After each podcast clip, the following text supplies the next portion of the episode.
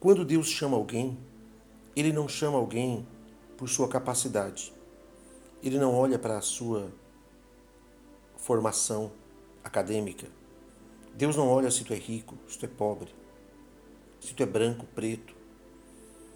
A tua condição não é isso que Deus olha. Deus olha o nosso coração, Ele olha a intenção que há dentro do nosso coração. Ele observa a força que há dentro de nós para querer mudar uma determinada situação. Foi assim que aconteceu, por exemplo, com Gideão. Gideão estava malhando trigo no lagar para pôr a salvo dos inimigos de Israel. Ele não estava usando uma eira para malhar o trigo na rua, lá fora. Não, ele estava malhando o trigo no lagar justamente de forma secreta para que não fosse visto pelos inimigos de Israel, os midianitas. E naquele momento o anjo do Senhor apareceu e disse que o Senhor era com ele. Naquele momento, Gideão, indignado com aquela situação toda, ele disse: Senhor, se tu és conosco, por que, que tudo isso está acontecendo? O que foi feito de todas as maravilhas que nossos pais nos contaram? Agora estamos aqui desamparados. Ele expressou para Deus, ele clamou, ele expressou tudo aquilo que estava dentro do coração dele, que estava incomodando. E aí, a Bíblia diz em Juízes, capítulo 6, versículo 14: Então se virou o Senhor para ele e disse: Vai nessa tua força e livre Israel das mãos dos medianitas. Porventura, não te enviei eu? E nesse momento que Gideão é confirmado no seu chamado, ele olha para si mesmo, ele olha para dentro dele, ele olha para as circunstâncias que estão à sua volta e se sente incapaz, se sente não merecedor. E diz que, no versículo 15: Ah, Senhor meu, com que livrarei Israel?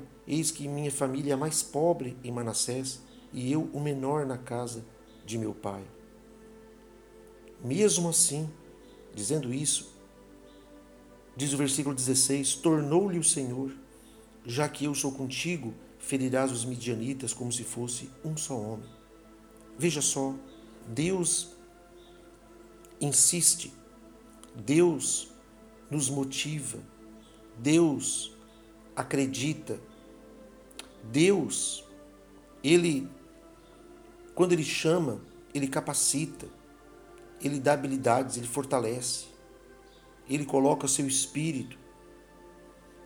Então, mesmo assim, mesmo com a negatividade de Gideão ao olhar para si mesmo e observar suas fraquezas e se achar não merecedor, Deus usa aqueles que têm no seu íntimo do coração o desejo de uma mudança. E assim deve ser a sua vida. Você tem um desejo grande de mudança? Então deixa Deus te usar, porque Deus é contigo. Deus te chamou também. Ainda que você veja incapacidades, veja dificuldades, veja barreiras, veja situações difíceis, adversas, talvez insuperáveis, mas Deus é contigo. Deus não quer que você olhe para si mesmo. Deus quer que você olhe para Ele. Deus te deu a fé, Deus te deu o espírito para que você tenha força, ânimo para lutar e vencer e estabelecer, se estabelecer. Então é isso que Deus quer. Então, o povo de Israel tinha juízes que governavam lá. E quando o povo estava submetido à direção dos juízes, eles serviam a Deus. Porém, quando um juiz desses morria, o povo se voltava para a idolatria, abandonava Deus, deixava de adorar o único Deus para cair na idolatria. Desta forma ficavam sem proteção e os inimigos atacavam Israel. Talvez você por um momento ou outro também deixou de olhar para Deus, deixou de dar glória somente para Deus, deixou de cultuar o único Deus e passou a acreditar num monte de bobagens, um monte de idolatria, um monte de superstições.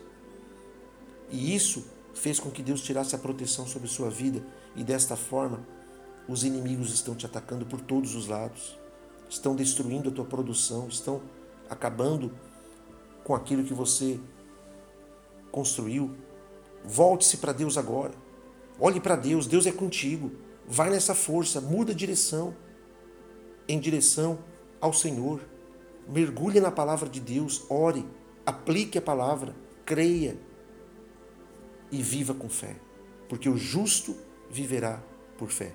Deus abençoe você, em nome do Senhor Jesus.